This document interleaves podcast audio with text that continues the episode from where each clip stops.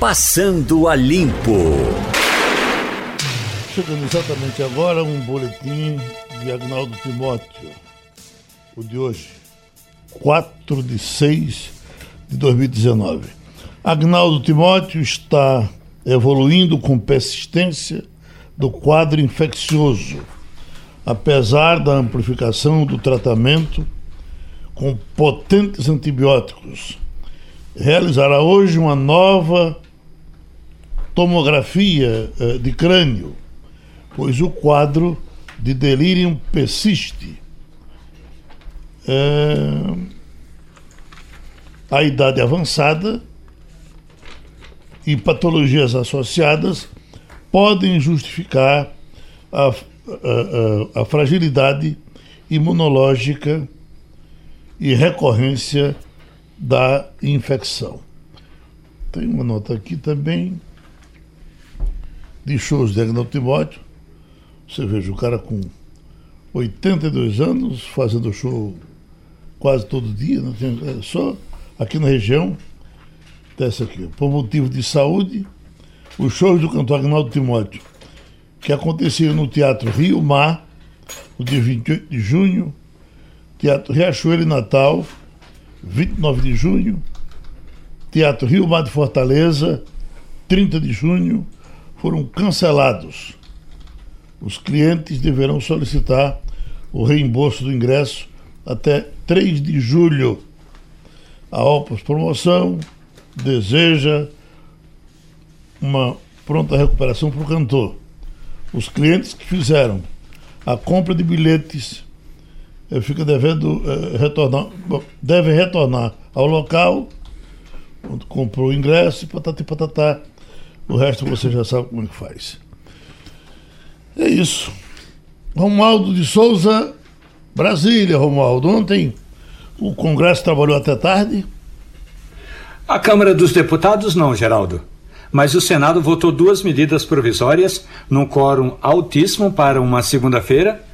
Tinha lá 55 a favor do governo 12 contrários e o presidente, o que dá 68, quase 70 parlamentares, isso sem contar que tinha duas turmas viajando pelo mundo aí.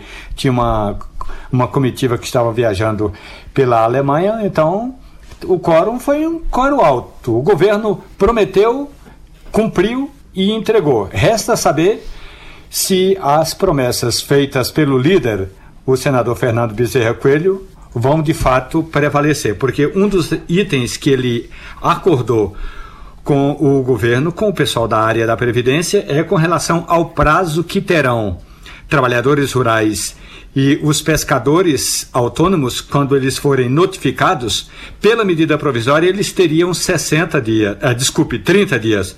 Aí foi feito um acordo para eles terem até 60 dias para entregar a documentação e comprovar que de fato estão exercendo atividades. Isso foi um acordo feito entre o líder, o Palácio do Planalto e o Fernando Bezerra Coelho foi lá, negociou e deu tudo certo.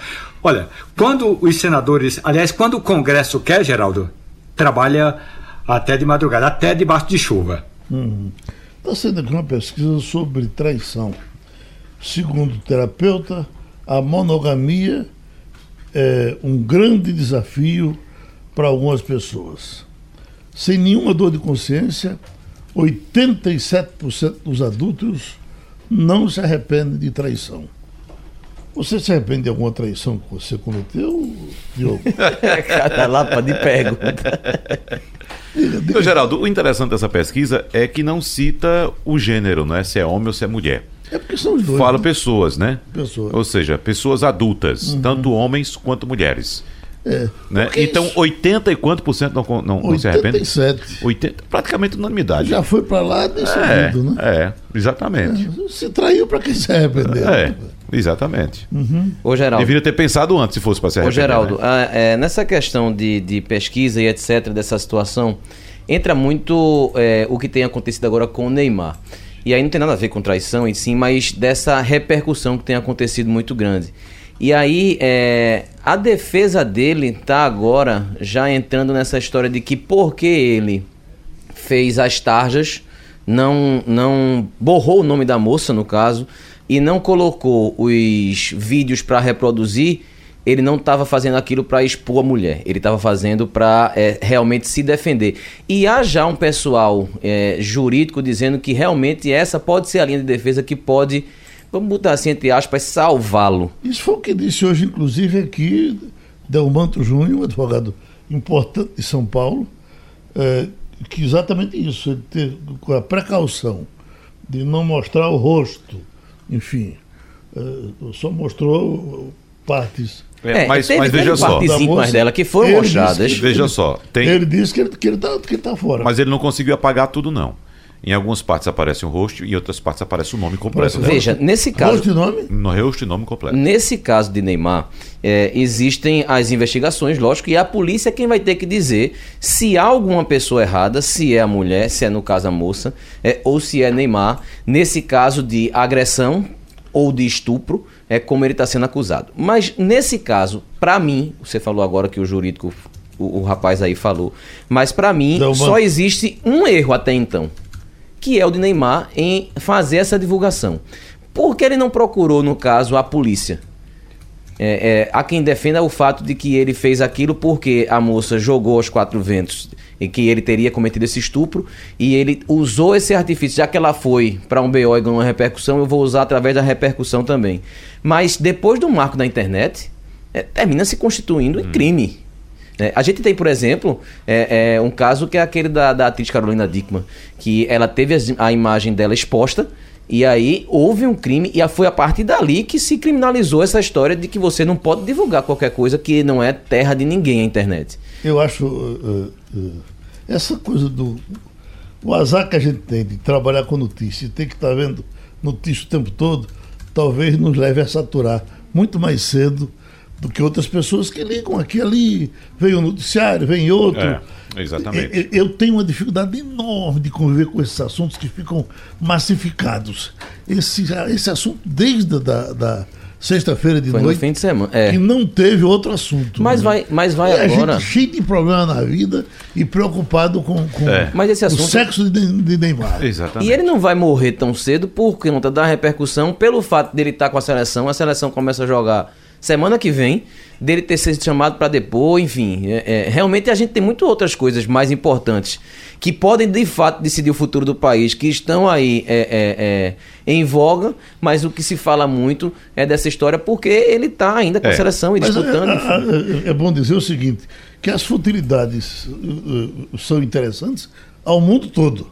Isso aqui é, é, isso aqui mas se você tivesse em Londres. Não, não na Inglaterra um na negócio desse. Do, do, Sol Azul. É, tem jornal né? especializado Só nisso. Só para isso. Só né? para isso. É, seria talvez muito pior uhum. do que a repercussão na, aqui no ah, Brasil. Sem dúvida, sem uhum. dúvida. Que aqui a gente não tem um jornal específico disso, né? De, de, de, de fofoca, né? Uhum. De, de vida de celebridade, vida particular de celebridade.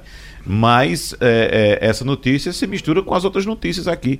E veja só, se você fizer um comparativo aí, Diogo tem razão quando disse que o assunto não vai morrer nem tão cedo, porque está começando agora. Ele nem presta depoimento, foi ainda. A uhum. moça também não. Entendeu? Então, um processo que vai rolar, ela, é, ele vai ter que se defender da acusação de estupro e, e ela vai aproveitar essa falha que ele, que ele cometeu de divulgar as imagens publicamente pela internet. Então, era uma coisa que se tornou muito maior, porque, como o Diogo disse, se por acaso ele tivesse anexado essas provas que ele tem à defesa dele e deixasse lá uh, correr é, é, sob sigilo judicial ele certamente ele teria um, um acho que uma forma mais, mais um caminho mais curto de se livrar dessa acusação mas agora ele vai ter que se defender também é, o de ter cometido o é, crime de exposição o das único até agora culpado é ele. Como votas Romualdo de Souza? Se era para tomar um vinho francês, teria sido muito mais barato que ele mandasse o vinho francês pelos correios e a moça tomaria aqui no Brasil. Agora, tem um detalhe que é importante é o seguinte: não se divulga o nome da moça porque ela é vítima, mas até aqui não está comprovado que o Neymar é réu. Portanto, a presunção da inocência só é dada a um lado. E o outro que aparentemente teve o nome exposto nas redes sociais do mundo todo tem de alguma forma de se defender. Eu não sei se ele estuprou ou não estuprou. Eu só sei que esse assunto só ganha repercussão desse tamanho porque é Neymar Júnior. Só por isso. Sem dúvida. Coisa parecida aconteceu com o Mike Tyson, vocês se lembram? É, né? A moça foi lá para o apartamento dele, Aham. no, no hotel em Los Angeles, parece? Em Los Ou Las Angeles. Vegas. Né? E aí, daí para frente, degringolou, inclusive, a carreira do camarada, foi uma, uma coisa infernal. É, agora, o depoimento do advogado da moça, né, do ex-advogado, também é muito forte, né, Geraldo? Porque ele diz que a moça, nas entrelinhas, ele diz que a moça mentiu, está mentindo. Mentiu, inclusive, para ele.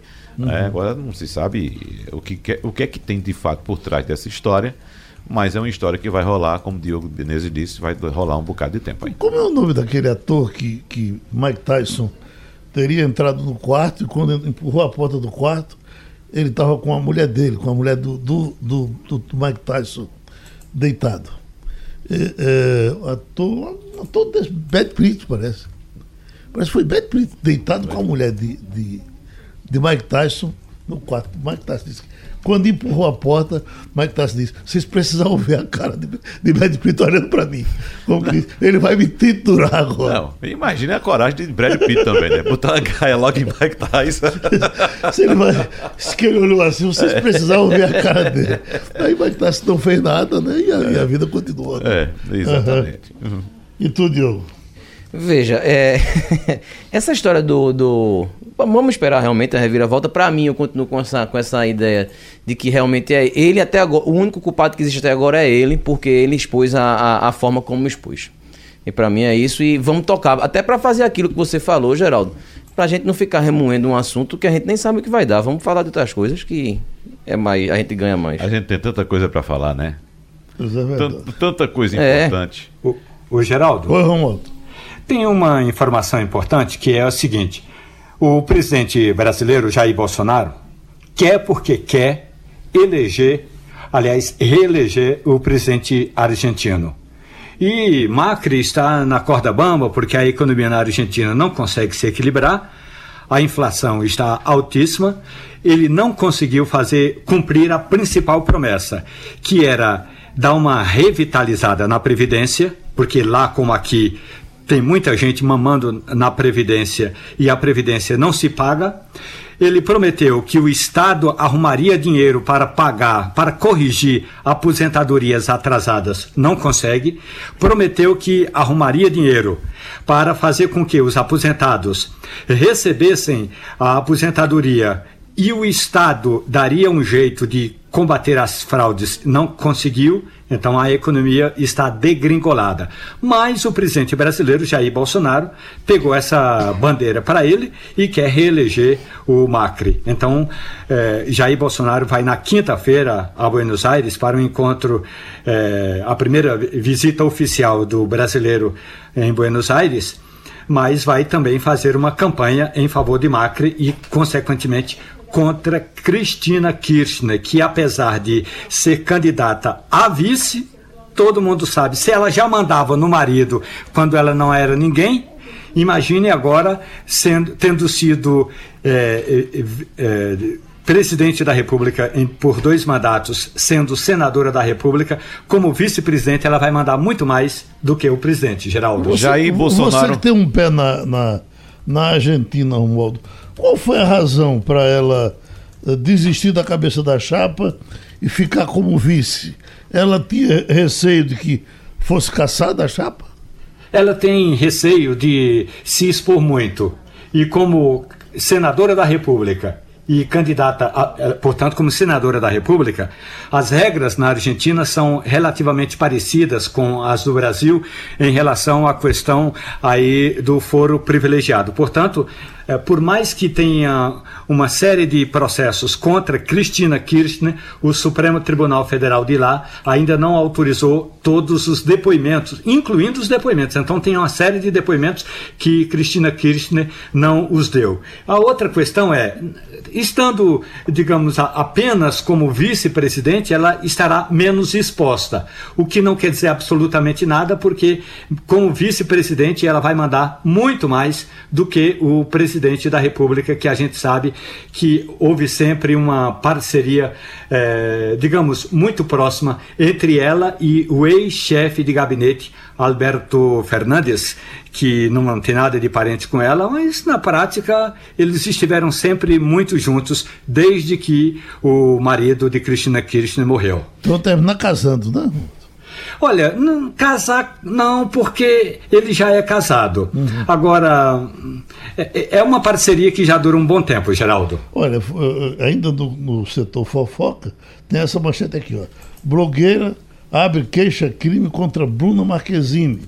A atriz será intimada depois. Então, tá, tá o Neymar lá de um lado com a bronca, tá do outro lado uh, Bruna. Marquezine com outra.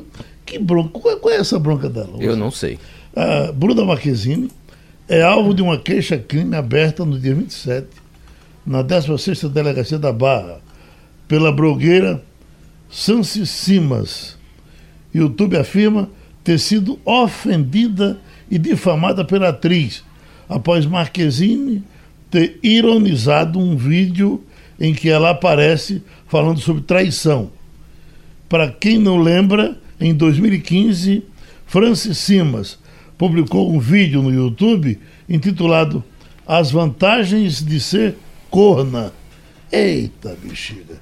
Mas vai tu. Enquanto isso, é. o marido na verdade, o ex-marido da moça que viajou do Brasil para eh, se encontrar com Neymar em Paris, chama-se Stevens Alves. Ele disse que a vida dele está de ponta cabeça porque o tempo todo as pessoas querem saber notícias da ex-mulher. Já estamos com o veterinário Doralécio Luiz de Silva. Doutor Doralécio, essa informação que está saindo aqui, de janeiro a abril de 2019 em Pernambuco, foram registrados 5.354 acidentes com escorpiões, 878 com abelhas, 425 com serpentes, 119 para aranhas, de acordo com o Sistema de Informação de Agravos de Notificação, SINAM.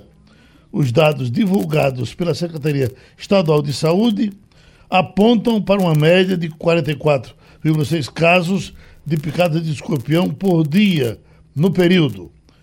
Bom, desses números todos que foram dados, que para a gente parece muita coisa, o senhor o que é que diz? Alguma coisa lhe espanta aqui? Não, Geraldo. Em absoluto. Hum. Bom dia a você, bom dia a todos os ouvintes. Não me impressiona por uma razão muito simples, Geraldo. É, eu costumo dizer sempre, se eu fosse um escorpião, eu adoraria viver em Pernambuco principalmente em Recife. Uma cidade quente, úmida e, acima de tudo, suja. Uma cidade sem saneamento básico, uma cidade onde todo mundo tem fossa, né? e isso traz a barata, que é o principal alimento desse animal. Se você aliar ainda tudo isso, o, o fato de nós termos um, um inverno pesado, que nós tivemos muita chuva esse ano no período, e a chuva faz com que o escorpião se desaloje, né? enche as suas tocas, seus abrigos e ele sai. E ao sair se encontra com humanos e daí o acidente neste número tão elevado. Agora, não, não me impressiona, não. Abelha, 878. Eu, eu, eu praticamente não vejo mais abelha por onde ando. Geraldo, a abelha é o animal que mais mata no mundo. Uhum. Tá certo? Ele mata mais do que cobra, mata mais do que escorpião. Ele, ele é o primeiro animal a matar no mundo. Né? Pessoas alérgicas à picada da abelha podem morrer com uma única picada. E o fato de você não ver a abelha não quer dizer que elas não estejam por aí. Nós é que não as estamos vendo. Né? Mas elas com certeza estão por aí, dentro de cano, dentro de toco de árvore, né? em entulho de, de de construção, elas estão por aí em todo canto. Hum, ela também tem uma importância fundamental para uh, reprodução, não é isso? Com certeza, é um animal que poliniza, né? Então ela interfere diretamente na produção agrícola. Uhum. Agora, 119 casos com aranha. Que tipo de aranha é, é, é esse, doutor Dorolésio? Geraldo, está é, chegando em Recife, essa, essa pedra nós já cantamos há muito tempo atrás chegou uma mudança em Recife, do Paraná, trazendo uma aranha chamada Locus ocellis, ou aranha marrom, como vulgarmente é chamada. Essa aranha tem uma importância médica muito grande, né? é a aranha mais importante do ponto de vista médico no Brasil. Essa mudança veio de, do Paraná carregando uma quantidade estúpida dessas aranhas. E a mudança dessa pessoa foi para a aldeia. Ora, a aldeia, você que, que conhece bem, é, sabe que lá é quente, úmido e tem bastante inseto. Ou seja, não vai faltar ambiente nem comida ideal para que essas aranhas se desenvolvam. Né? Ontem mesmo, na casa de um amigo, em Candeias, nós encontramos umas cinco ou seis loxoceles juvenis né, que estão chegando lá no, no, apartamento dele. Agora, como é que elas chegaram lá é que é uma incógnita, né, porque ele mora na beira-mar e, de repente, esses animais apareceram. Né? Então, a gente está sem saber como é que elas estão se alastrando de uma forma tão eficiente, mas que está acontecendo, está. Uhum. Diogo, acho que está interessado por conta do, do barbeiro, né? É, é doutor Doralécio, bom dia. É, bom o, dia. Senhor, o senhor estava falando aí que a abelha é a mais letal, desse, é, é, é, o que mais mata no mundo, um número até que me surpreendeu, não tinha essa informação. Mas entre o escorpião e a aranha, essa que o senhor está falando agora, qual dos dois é, é, representa um perigo maior? Talvez o escorpião por haver mais, ou essa, essa aranha que o senhor está falando, ela é mais letal? Não, veja bem, não vamos discutir letalidade, porque letalidade tem a ver com o tamanho da vítima. Uhum. O escorpião para criança, ele pode ser mais letal do que a aranha. Tá certo? Porque a aranha desenvolve normalmente uma forma de lesão cutânea. O escorpião pode desenvolver uma forma de lesão sistêmica, com comprometimento cardíaco, pulmonar, levando ao óbito. Então, não, não, não queira discutir, é, não queira comparar a letalidade de um e de outro. Todos dois são letais, dependendo da pessoa picada, dependendo da quantidade de veneno injetada, tudo isso tem a ver. Agora, está na mídia no momento aqui o barbeiro, porque tem atacado muita gente. São 40 e... cidades que têm esse, essas áreas endêmicas. Sim. Esse barbeiro é aquele velho barbeiro de todo tempo. Mas por que, que, que no momento ele, por que, que ele permanece é, é, tão, tão, tão atento às coisas ainda? Geraldo, o, o barbeiro, é, eu não sou um expert no assunto, mas essas, esses ciclos de surgimento, eles são sazonais, eles aparecem em função de alguma modificação no meio ambiente. Então, quando o meio ambiente se torna adequado para que haja uma reprodução desses animais, eles simplesmente exacerbam a sua quantidade, tá certo? Mas eu não posso precisar a você exatamente o que é que está acontecendo, porque não é não é minha praia, não é minha área. Barbeiro realmente não é minha praia. E os morcegos, eles se recolheram?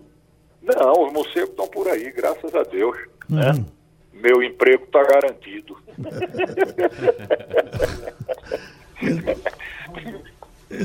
Oi, Romualdo. Ô, Geraldo, hum. é, eu queria perguntar a, ao doutor Doralécio Lins e Silva. Bom, bom dia, doutor. Tudo bem com o senhor? Bom dia, tudo bem. Olha, eu moro numa região rural e tem muito escorpião por aqui. É, porque na beira de rio e sabe aqueles, é, aquelas folhas que vão se juntando nas margens do rio. Então, o que eu tenho feito é o seguinte: eu crio uma quantidade muito grande de galinha de Angola. Galinha de Angola adora escorpião. E olha que o meu lote não é tão sujo assim não, é limpo. Mas é, por causa da grande quantidade de folhas, os escorpiões adoram fazer morada debaixo das folhas. Então eu, eu crio uma grande quantidade é, de, de, de, galinha de Angola. O problema é quando baixa um enxame de abelha por aqui, aí eu não sei me defender. Como é que eu faço para me defender?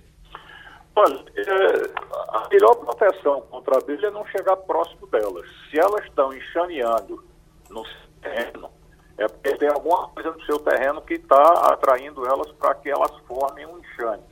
Né? O ideal é não se aproximar, deixa o enxame se formar, tá certo? E depois você procura um técnico, um bombeiro, uma cooperativa de apicultores, que eles têm todo interesse em tirar esse enxame daí para produzir em, em, escala comercial.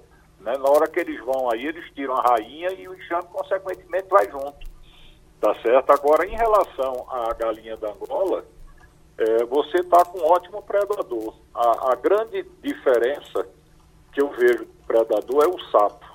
O sapo, na minha opinião, é o melhor predador para escorpião. Por quê? Porque ele é noturno, como o escorpião também é. Galinha é diurna, então durante a noite o escorpião está ativo e a galinha está dormindo. Tá certo? Então, durante a noite, o sapo está ativo e o escorpião também está. Então, a possibilidade de se encontrarem é muito maior.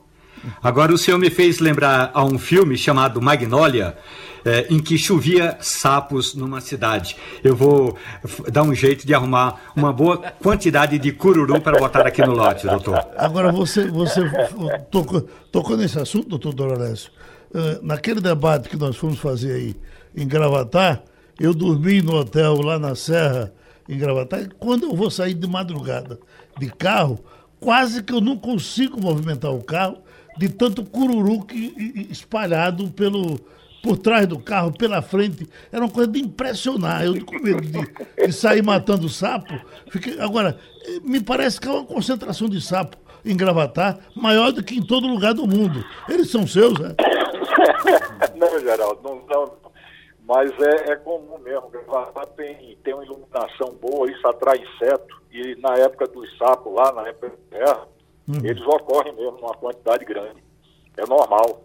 Temos novidade aí com relação à insulina. Estamos com o professor de endocrinologia Ney Cavalcante, Wagner Gomes. Insulina. Pois, pois, é, Geraldo. A Anvisa autorizou a comercialização da primeira insulina inalável do país. Uma resolução que concede o registro ao produto foi aprovada na última quinta-feira e publicada no Diário Oficial da União.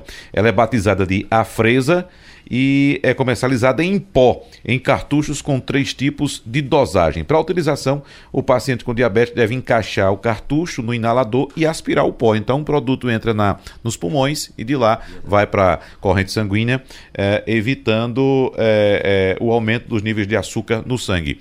Bom, doutor Ney, certamente é um, um, um alívio aí para a gente que tem pavor a picada, né? Perfeitamente. Diabetes é posicionado com a deficiência da ação de insulina. Então, diabetes tipo 1 de criança, há um déficit grande de insulina. E para você tratar a doença, você tem que repor a insulina. Porque até hoje se faz insulina por via parenteral, através de injeções. Problema muito simples. Vamos tentar refazer. É. Doutor Ney, a não, ligação está muito não ruim. Não estamos conseguindo ler é. direito, doutor Ney. Então, vamos lendo aí mais.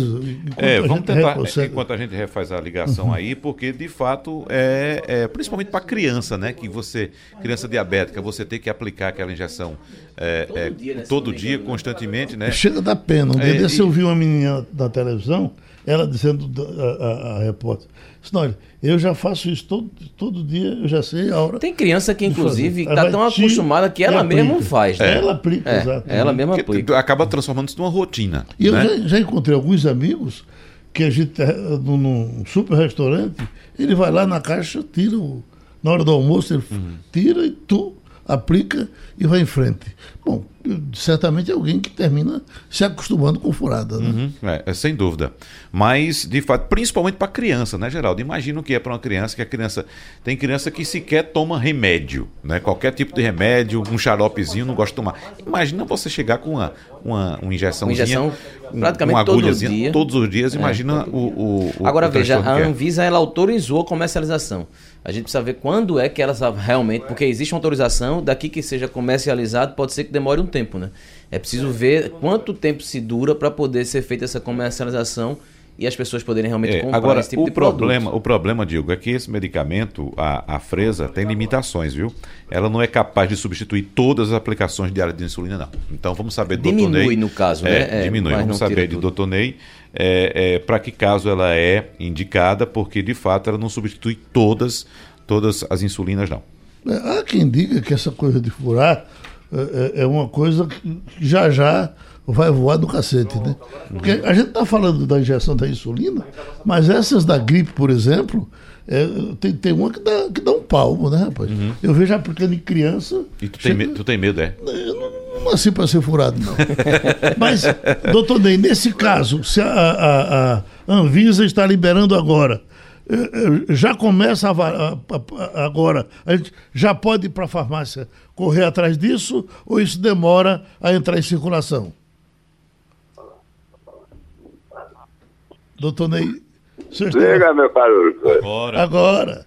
É. Olha, veja bem, é, o, o diabetes a gente sabe que é uma doença caracterizada por deficiência da insulina. E a insulina é uma molécula. Consequentemente, até há poucos dias, só podia ser administrada pela, pela via parenteral, pela pele, pela, pelo tecido celular subcutâneo. Uhum. Por que isso? Porque se você injetar insulina por via oral, ela é quebrada pelas enzimas, pelo suco gástrico, suco digestivo, pâncreas, etc. E quando chega lá na, na zona de absorção, não está mais insulina. Então, um bocado de pedaço de insulina sem nenhuma atividade metabólica. Certo? Então, nesse caso, ela entra pelo nariz, não é isso? É, ele, ela entrando pelo nariz, ele se, ele se livra de, alguns, de algumas quebras. E já vem funcionando há algum tempo a insulina nasal. Já vem fazendo há algum tempo vem funcionando a nasal. Confesso que, que o entusiasmo é menor do que pensou-se no início. É. Uhum. Agora, é, é, doutor Ney, a gente estava comentando aqui enquanto refazia o contato com o senhor que ela não é utilizada em todos os casos. E a gente estava citando, inclusive, é, é, é, o, o- o problema com crianças, né? Crianças que, é, evidentemente, têm medo de injeção e têm que tomar.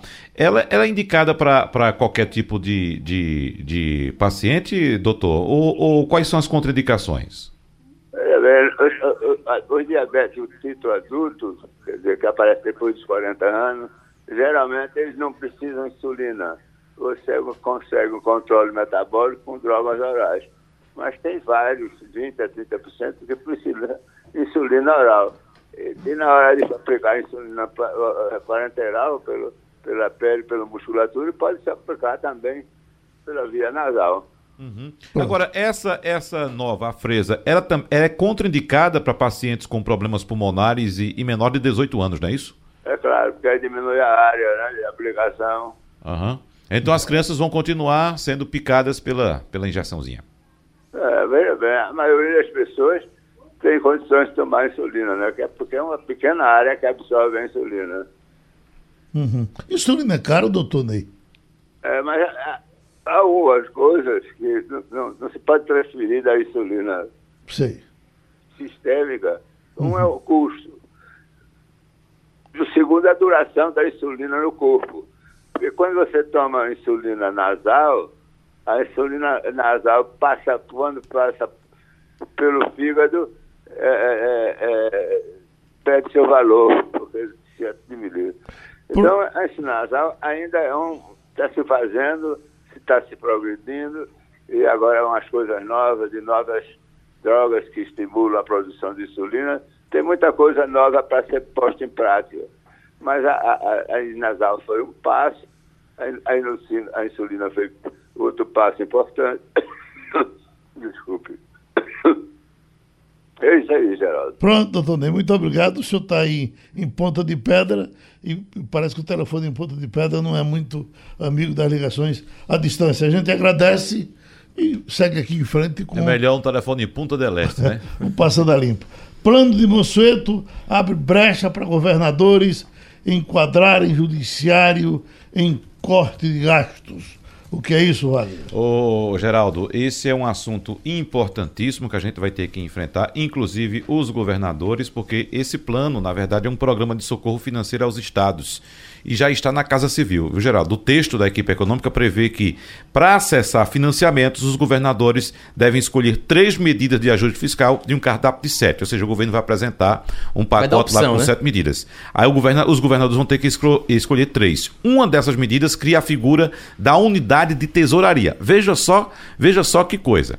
Essa unidade da, da- da- de tesouraria centralizaria as contas de todos os poderes, impondo restrições de gastos para além dos governos locais. Então, a independência orçamentária tem preservado o judiciário de cortes, como nós sabemos. Então, agora criaria essa unidade, ou seja, seria a- a- a- o órgão do governo responsável por gerir todo o dinheiro e esse órgão vai distribuir todos os recursos do Estado para os poderes executivo, legislativo, Legislativo e, judiciário. judiciário.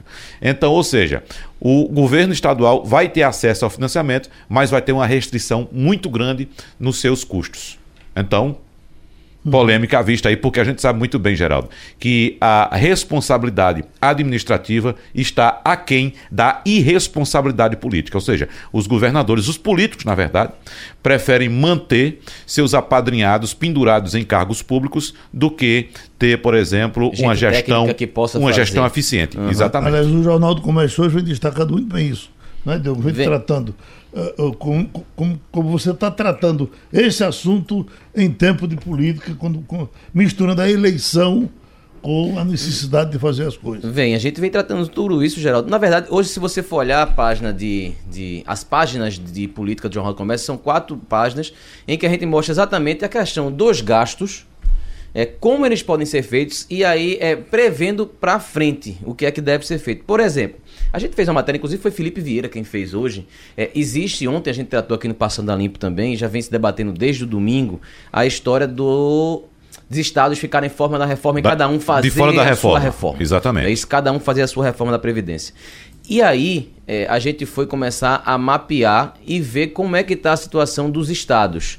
Aqui em Pernambuco, a gente ainda tem mais ativos do que inativos. E a gente sabe que quem sustenta o inativo É o ativo. é o ativo. Mas vai chegar lá na frente, do jeito que está hoje, se for permanecer, em que vai haver mais inativo do que ativo. E aí, como é que vai se sustentar isso? É um rombo que não para de crescer. É, a gente traz, por exemplo, a Aqui categoria um dos policiais. dois bilhões Dois bilhões. coisa, né? é. Os policiais, por exemplo, eles preferem. E aí houve uma corrida, desde que se começou a falar com uma ênfase muito maior em reforma da Previdência no governo Bolsonaro. Você lembra que ele já vinha sendo falado desde Michel Temer. Mas quando teve Desde Bolsonaro. Dilma. É, de- é, vem se falando. Aí com Temer ganhou muita força porque eram medidas impopulares e ele estava pouco se lixando porque não ia ter um cargo efetivo, não ia se candidatar. E a gente sabe que a reforma da Previdência é impopular. Então, desde Temer se fala, Bolsonaro chegou com uma força agora maior e tem essa história da impopularidade quando os policiais é, começaram a perceber que iam perder é, alguma. é, iam levar um tempo maior para se aposentar, iam perder algumas. Começou muita gente a correr para tentar fazer a aposentadoria lo- logo. Nos primeiros quatro anos, mais de 150 policiais já chegaram para pedir aposentadoria. E aí a gente traz exatamente isso, mostrando como os estados devem proceder, o rombo que existe e como vai ficar muito pior se eles não entrarem nessa discussão. É. E E, o problema maior, o problema maior são os estados do Nordeste que fazem oposição ao governo, porém tem uma exceção. É, é, é, o presidente do DEM, o presidente nacional, é o prefeito de Salvador. Não é o prefeito, mas é só que é um prefeito. É o prefeito de Salvador, ACM Neto. E ele está fazendo, inclusive, pressão para que os governadores que estão ao lado da reforma da Previdência, para que a reforma da Previdência seja feita é, no Congresso Nacional, inclusive estados e municípios, que eles formalizem essa decisão para pressionar os outros a entrarem também. É, é, inclusive, Romualdo, os governadores do Sul e do Sudeste, me parece que estão todos afiados, já acertados com a reforma. Querem arrastar os do Nordeste também. É assim? Olha, Geraldo, na Convenção Nacional do PSDB em Brasília, no último fim de semana, que escolheu Bruno Araújo como comandante da legenda, o governador de São Paulo, o João Dória, ele deixou claro que os estados podem ter um debate à parte, mas ele gostaria de voltar a reunir o chamado Fórum de Governadores para debater esse assunto. O governador de, de Goiás, Ronaldo Caiado, que é forte, que é influente no Democratas, disse ao presidente Jair Bolsonaro no, comício, no, no discurso na última sexta-feira na Assembleia de Deus que é importante que os governos estaduais encontrem uma saída, até mesmo para fazer a própria reforma. O que significa que arrastar governadores para esse debate é ter a certeza de que nove dos 27, que são os nove nordestinos, vão chegar fechados contra é, a reforma da Previdência nos estados e municípios. Porque o, os nove nordestinos são contra a reforma da Previdência de Bolsonaro, mas da mesma forma não querem fazer a reforma da Previdência nos respectivos estados. É aquela história, né? Na hora do bem bom, Todo mundo quer tirar proveito dos benefícios, mas na hora de enfrentar os protestos, ninguém quer ir para as cordas. O que deve acontecer, segundo disse o governador João Dória, é na próxima, ah, ah, desculpe, na última semana de junho, deve haver uma reunião dos 27 governadores, novamente aqui em Brasília, para que eles tirem uma decisão. E na minha avaliação, a maioria vai optar por não separar a reforma da Previdência Federal da reforma da Previdência dos estados e boa parte dos governadores, incluindo os governadores nordestinos, vão seguir batendo pesado contra a reforma da Previdência de Bolsonaro. Diogo Menezes, você chegou aqui falando bem das mudanças que estão planejando aí para a carteira nacional de habilitação. O que, é que você está gostando? Veja, não é, não é falando bem, mas enfim, é, hoje vai ser feito. Vão diminuir o preço das multas. Não, não vai diminuir o preço da multa, Geraldo. O que vai acontecer? O presidente Jair Bolsonaro ele já tinha Olha, dito lá a atrás. A manchete aqui: o projeto que modificará a CNH deve, deve reduzir para infrações graves. É, reduzir tem, recursos. É, o recurso. recurso dinheiro. É, é. Sim. É, tem essa questão, porque veja, ele vai aumentar. Ele já tinha dito, o primeiro ponto, Bolsonaro já tinha dito lá atrás, inclusive já suspendeu a história dos radares, de 8 mil radares que seriam colocados novos, porque, segundo ele, é somente uma fábrica de multas. É, eu discordo nesse caso, porque a gente tem dados estatísticos que mostram que se consegue reduzir a quantidade de acidente com os radares. 8 mil é muito? É preciso fazer uma avaliação. Eu não sou técnico para poder estudar e saber se 8 mil é, é suficiente para as estradas rodoviárias é, é, federais ou não. Ele até falou do preço. Esses 8 mil são 2 bilhões de reais. Que se arrecada, não é isso? Não, que se gasta. Que se gasta para poder comprar os radares. Eu não sei quanto se arrecada. É. Depende também Quem do tipo de infração, né, Wagner? Depende do tipo de privação que você fala. Mas ele vai hoje apresentar uma proposta que quer ampliar. Hoje a carteira de, de, de habilitação tem validade de 5 anos. Ele quer ampliar para 10 anos.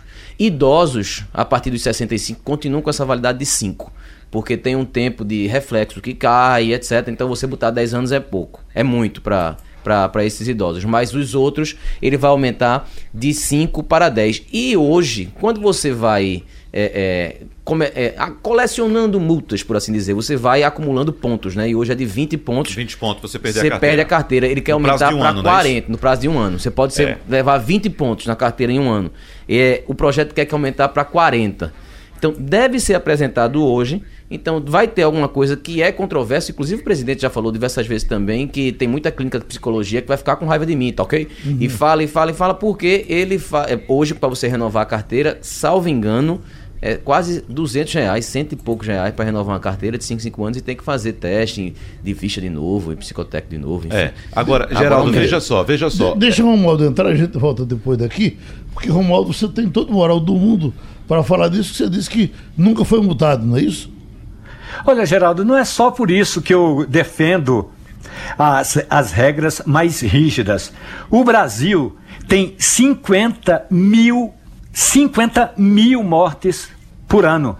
São 128 mortes por dia no trânsito, e isso sem contar os acidentados que ficam inválidos na, eh, na fila do INSS, recebendo benefícios do INSS, isso sem contar o Sistema Único de Saúde, que tem de, de, que, de eh, separar alas para esses acidentados no trânsito. Eu disse e continuo afirmando: o governo precisa fazer campanhas para mostrar a importância de respeitar as leis, respeitar as regras, respeitar as normas de trânsito. Então, o governo não faz campanhas, as campanhas que são feitas são é, muito mais para cumprir tabela e o Brasil continua tendo 50 mil mortes por ano. Por isso que, na minha avaliação, é, é, fazer é, passar de 20 para 40 pontos na carteira para o motorista perder o direito de dirigir é uma temeridade. Isso eu sustento. Essa questão, é, Romualdo, que você falou de cumprir tabela, se você for olhar direitinho, a própria. É, hoje, quando você vai tirar a carteira, é muito cumprir tabela, se você for olhar direitinho. Porque é uma questão, como você falou, de mais fiscalização. É preciso ficar em cima de, de motorista que quer sempre tirar vantagem de alguma coisa e quer sempre é, é, chegar mais rápido e termina cometendo esse tipo de acidentes. Mas também é preciso você fiscalizar e fazer com que o motorista ele vá mais preparado para a rua, justamente para evitar que ele seja mal educado que ele possa dirigir, é, para que ele possa também dirigir melhor e evitar esses tipos de acidentes que você tanto falou aí e que tanto custam ao nosso bolso, ao meu, ao seu, de Wagner, de geral, de todo mundo que está escutando a gente. Deixa eu dar um dado aqui que é, corrobora com o discurso de Romualdo de Souza. O número de mortes nas estradas brasileiras caiu nos trechos em que há radares de velocidade depois da instalação desses equipamentos. A Folha de São Paulo fez um levantamento que mostra que a redução média de mortes foi de 21,7% nos quilômetros de rodovias federais em que o dispositivo eletrônico foi colocado, foi instalado. Então, esses dados apontam ainda para uma redução de 15% nos índices de acidentes. Então, reduziu em 21,7% as mortes e em 15% os acidentes após a instalação de radares. Então, somando tudo isso, Diogo, é, é, redução da instalação de radares, aumento da pontuação para você perder a carteira. Não é isso? Então tudo isso é Você um está estimulando. é um brinde, Você é tá um estimulando. brinde ao mau motorista. Você né? tá estimulando, É um brinde certeza. àquele motorista que não respeita a lei, porque é o seguinte, a, a questão do brasileiro é o seguinte, o brasileiro é autoritário. Só existe lombada no Brasil porque o brasileiro é autoritário. Porque o brasileiro vê a plaquinha lá de 40 quilômetros, de 50, de 60 e ele não respeita. Ele só respeita quando tem um radar eletrônico que multa, que pega pelo É questão bolso. de educação. Que- Se respeitasse, tudo bem, poderia tirar. Mas não respeita. Não respeita. Agora, por outro lado, temos um problema também. Que, por exemplo, aqui em Pernambuco, eu sei que Brasília é tudo muito bem sinalizado. A gente passa pelo Eixão, Romualdo, e tem a sinalização lá. Rodovia controlada eletronicamente. Então a gente não, em Brasília, não ultrapassa os 60, os 60 km por hora quando está circulando pelo Eixão. Mas, por exemplo, aqui em Pernambuco, tem uma deficiência muito grande de, de- de fiscalização. Mesmo assim, eu encontro em vários pontos de rodovia monitorada aqui no estado a informação de que aquela rodovia está sendo monitorada Deixa eu, ser, eletronicamente. deixa eu ser engraçadinho. É que Bolsonaro é o presidente das pequenas causas. É. Né? Ele se agarra com essas coisas menores.